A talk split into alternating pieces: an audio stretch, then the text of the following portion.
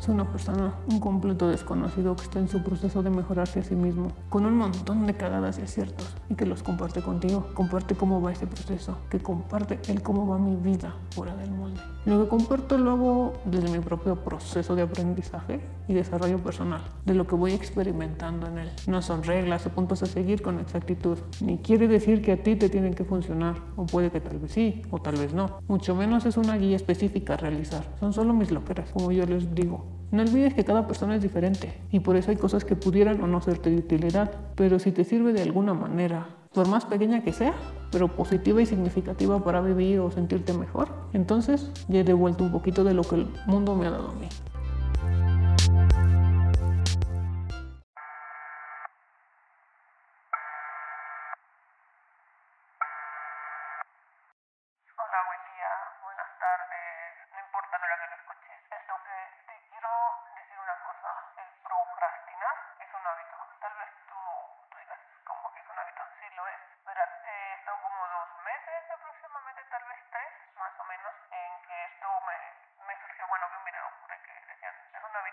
Bueno, entonces intenté no, no hacer nada productivo en un lapso de tiempo y tal. Entonces fue transcurriendo el tiempo y bueno, los días y así fueron transcurriendo, entonces cada vez más estaba en ese bucle en el que, ok, no hago nada, pero el tiempo me entretengo viendo cosas en YouTube, pero no cosas educativas o que me sirven, nada más cosas así que las veía ver que no hacía nada prácticamente, no hacía nada, entonces ahí fui ahí adquiriendo ese hábito de no hago nada, de pierdo el tiempo con cualquier cosa que honestamente no me ayuda a aprender algo o no me ayuda de ninguna manera, nada. Y a todo esto con este experimento que hice fue de... Esto se convierte en un hábito que le empieza a gustar a tu cerebro. Bueno, no que le guste, sino que comienza a ser algo normal. Es algo que, que se comienza a hacer como tu zona de confort. Estás muy cómodamente ahí en esa zona, sin hacer nada nada prácticamente. Procrastinas, entonces no haces nada.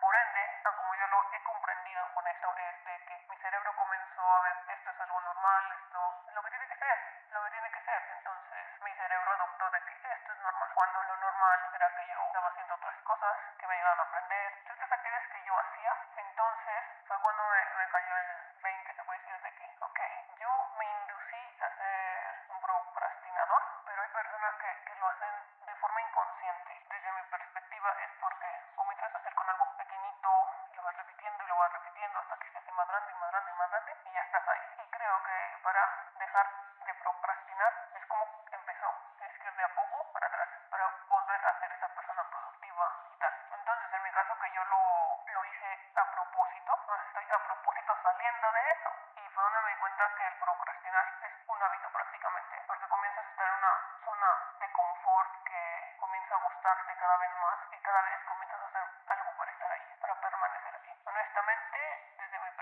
con este experimento que hice, no me gustó. Al principio lo veo, está tranquilo, se siente bien. En ese sentido creo que fue porque tenía varias cosas, varios proyectos que estaba haciendo, los terminé y pues se sentía raro no, no tener otra cosa que hacer. Pero ya con el paso del tiempo, que será al pasar, qué sé yo, tal vez el mes o mes y medio, yo estaba de que algo no anda bien. No me gusta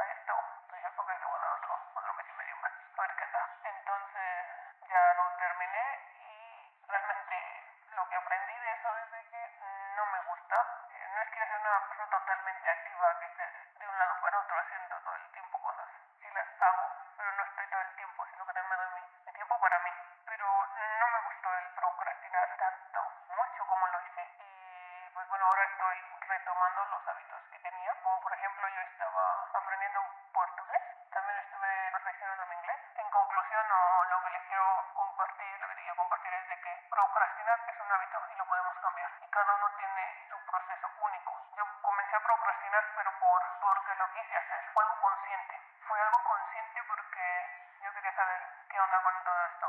Entonces yo lo hice a propósito, se puede decir. Eh, tal vez tú lo haces de forma inconsciente. Sí que puedes ir cambiando de a poquito estas cosas. Y como te digo, como es el procrastinar, es un hábito, entonces analiza si te gusta ese hábito o no. Yo creo que no es un hábito ni negativo ni positivo. Es un neutro. Depende de nosotros si lo dejamos que sea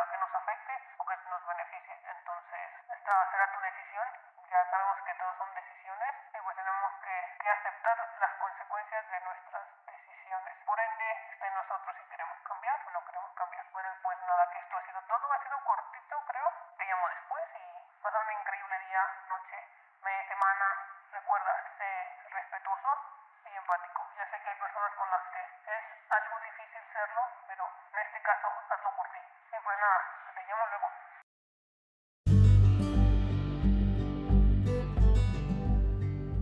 No olvides suscribirte al podcast, compartirlo y pues por favor tómate unos minutitos para que dejes una reseña en Apple Podcast o dejar un comentario en alguna plataforma, un simple mensaje en Anchor. Todo esto ayuda a, pues, a que el podcast llegue a más personas. También puedes encontrar fuera del molde en Telegram, como fuera del molde todo junto, sin espacio así todo junto.